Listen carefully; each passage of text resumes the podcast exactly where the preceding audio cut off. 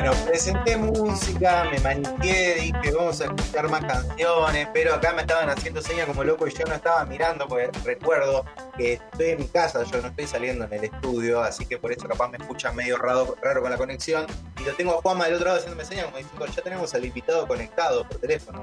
O sea, ponete las pilas, eh, conductor. Eh, estamos en Gran Desorden en Radio Colmena y le quiero dar la bienvenida a este programa al Chapu Nocioni que está del otro lado. Hola Chapu, ¿cómo estás? Te habla Tommy San Juan, bienvenido a Gran Desorden y a Radio Colmena. Hola, buenos días, ¿cómo están? ¿Cómo están todos? Todo muy bien, ¿y vos?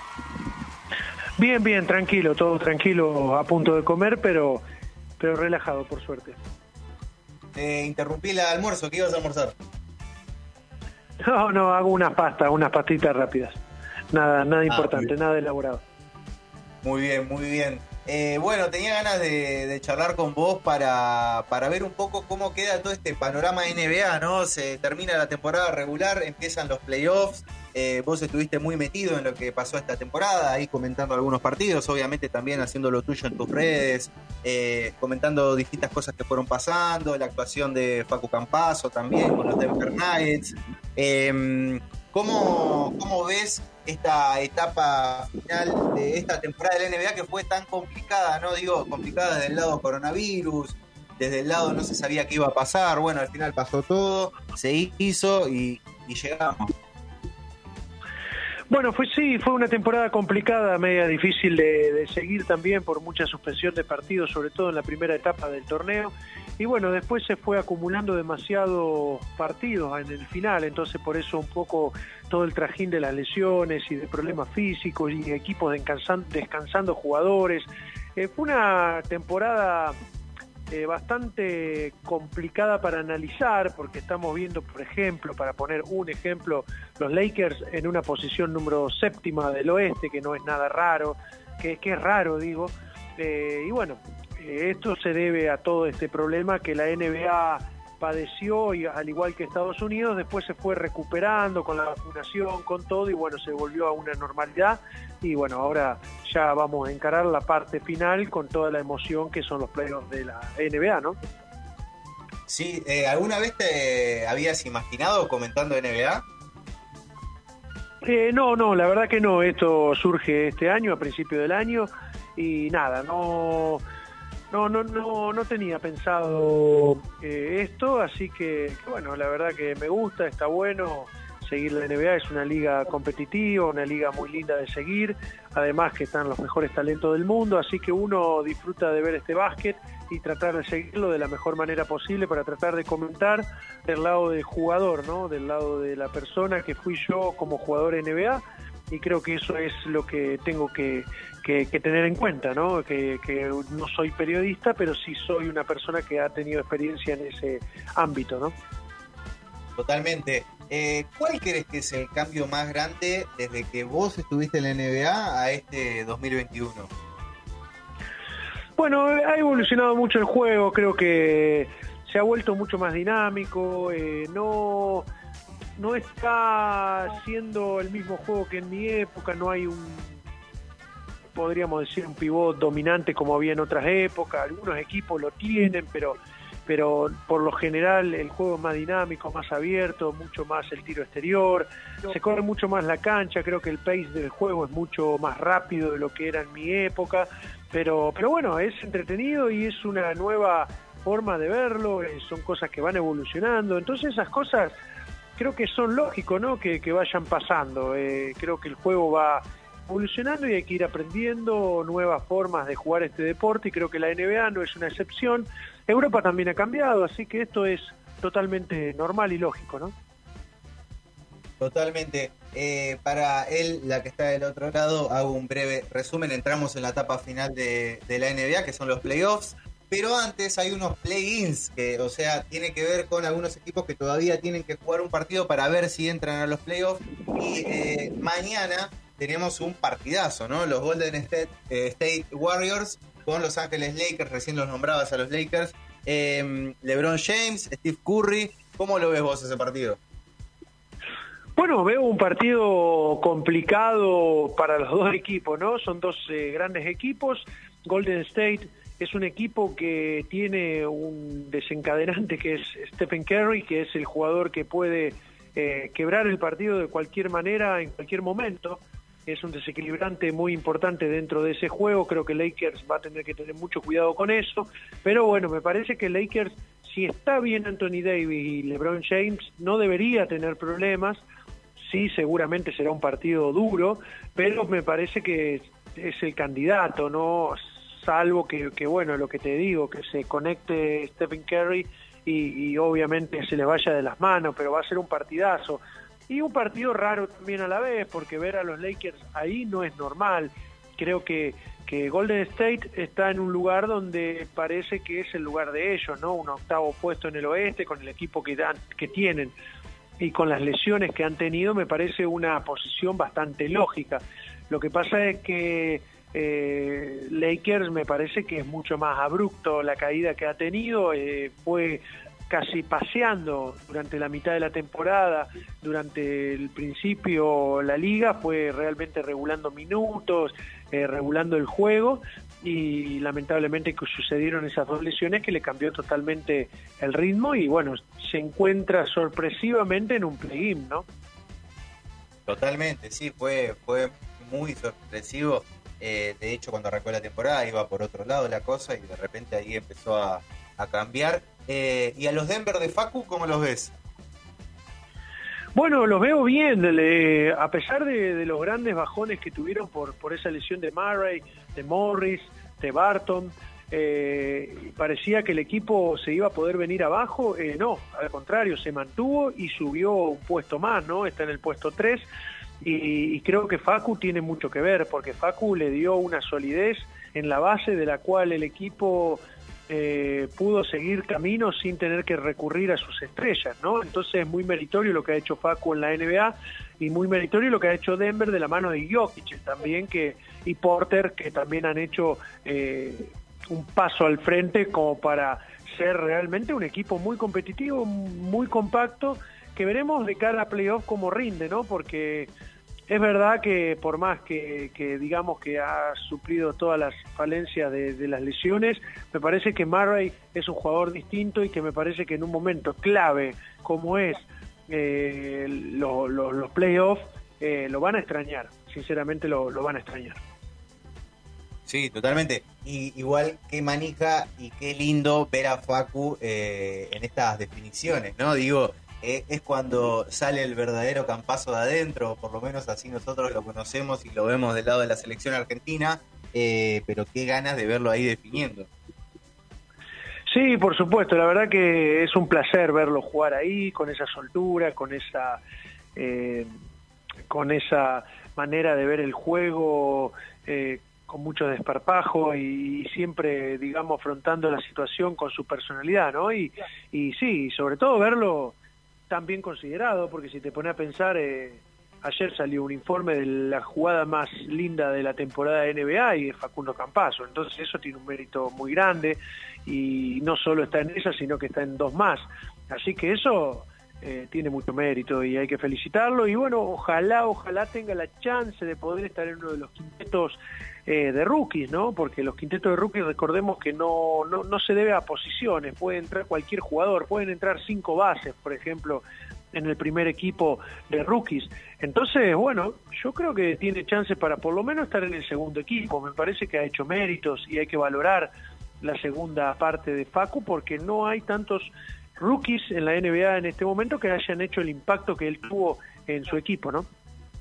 Sí, el impacto y también el crecimiento, ¿no? Digo, eh, fue muy notorio de jugar poquitos minutos a tener la pelota en momentos decisivos. Sí, sí, eh, eh, tomó mucho protagonismo, mucho protagonismo, se empezó a entender mucho mejor con Porter, se empezó a entender con Jokic, Porter lo empezó a respetar mucho más a Facu también y eso también cambió la filosofía de juego, ¿no? Como que ya todos empezaron a confiar en su manejo del juego. Entonces, eso creo que es meritorio, es mérito de él, mérito del equipo también, que lo, que sucedía al principio era totalmente normal, ¿no? Un rookie que viene de Europa, que no lo conocen, que no habla mucho inglés, es normal por ahí que, que no se haya eh, adaptado a la mejor manera al, principio, pero cuando vieron de lo que podía dar, eh, todos están felices de poder tener un jugador como él, como todos los equipos en donde él estuvo, ¿no? Eh, todos los equipos siempre terminan amándolo y siempre terminan siendo eh, realmente un jugador importantísimo para cualquier equipo, ¿no? Sí, totalmente. Eh, para los que recién se suman a grandes órdenes, estamos hablando con el Chapu eh, un poco de NBA, de básquet, eh, de qué más vamos a hablar, ¿no? También en este programa hablamos mucho de música, así que en un segundito nomás te voy a hacer una pregunta muy particular con eso, pero antes quería preguntarte tu candidato para, para este año de la NBA. Equipo candidato. A ver, yo creo que no hay un claro candidato no, no me parece que haya un claro favorito como había al principio de año, que era Lakers, de volver a repetir su título. Eh, me parece que Lakers tendremos que ver cómo reacciona hoy, bueno, mañana, y cómo reaccionan los playoffs, porque va a tener que venir muy de abajo, ¿no? Y enfrentándose a tremendos equipos desde abajo, ¿no? Y con el factor cancha en contra. Para mí, al principio de temporada, era Lakers el favorito, ¿no? Pero ahora me parece que los favoritos está del lado del, este, me parece que Brooklyn es el equipo que, que, puede eh, ser favorito en el este, ¿no? Y también Filadelfia, que está bastante bien, pero siempre tiene una cuenta pendiente en los playoffs. Y después, eh, Milwaukee también. Milwaukee tiene. El problema, la, la, duda que me genera Milwaukee es eso, ¿no? Lo que ha pasado los dos años anteriores con Milwaukee. Eh, está bien que este año ha sido diferente. No han arrasado la primera fase o las regular como, como lo hizo otros años y después cayeron en playoff. Así que bueno, esos son tres equipos fuertes que pueden llegar a tener chance y del oeste está eh, Utah, con un juego que me encanta cómo juegan, eh, cómo, cómo eh, circula el balón, cómo se entiende, cómo defienden, me gusta mucho. Eh, Phoenix y Lakers creo que son esos los, los, los candidatos, pero un candidato para mí no lo hay yo coincido, coincido en eso, eh, en lo parejo que está todo, ¿no? Eh, eh, que todos le pueden ganar a todos y, que puede pasar cualquier cosa, como decía vos, capaz en una de esas los Lakers se levantan y, terminan en una final de nuevo. Vamos a ver cómo se van dando estas cosas en los playoffs de la NBA. Chapu, para cerrar, te cuento en gran desorden, hablamos de música y de básquet, de básquet y de música. y, Está bien. Te quería preguntar a vos si escuchabas música antes de los partidos y qué música escuchabas, si es así. Bueno, eh, sí, yo escuchaba antes de los partidos, escuchaba mucho rock y también mucho rock nacional argentino, obviamente, y mucho rock internacional también. Me gustaba mucho Pink Floyd, va, me gusta mucho Pink Floyd, Patch Mode, eh, qué sé yo, Metallica, me gusta eh, Guns N' Roses, me, gusta, me, me, gusta todo, ¿no? Lo que es rock internacional y rock nacional argentino también. Obviamente en esa época estaban los piojos a full, eh, qué sé yo, ahora que no me acuerde, la Versuit también estaba eh, a full, que una vez, ahí estuve leyendo en, en internet que decían que yo estuve arriba en un escenario saltando con la Versuit y bueno, eso es Mentira, porque nunca fui a ver la Versuit, pero bueno. Eh, es mentira, es mentira eso, lo desmentimos. Sí, lo desmentimos categóricamente. Eso, lo, justo estaba mirando que ustedes promocionaron la nota y salió eso. Y, realmente lo, lo, lo, categóricamente, además lo de, salió otra de mi novia, yo no tenía novia en la época de, de 2001 cuando en Neuquén y también increíblemente pusieron que no me dejaban salir mi novia.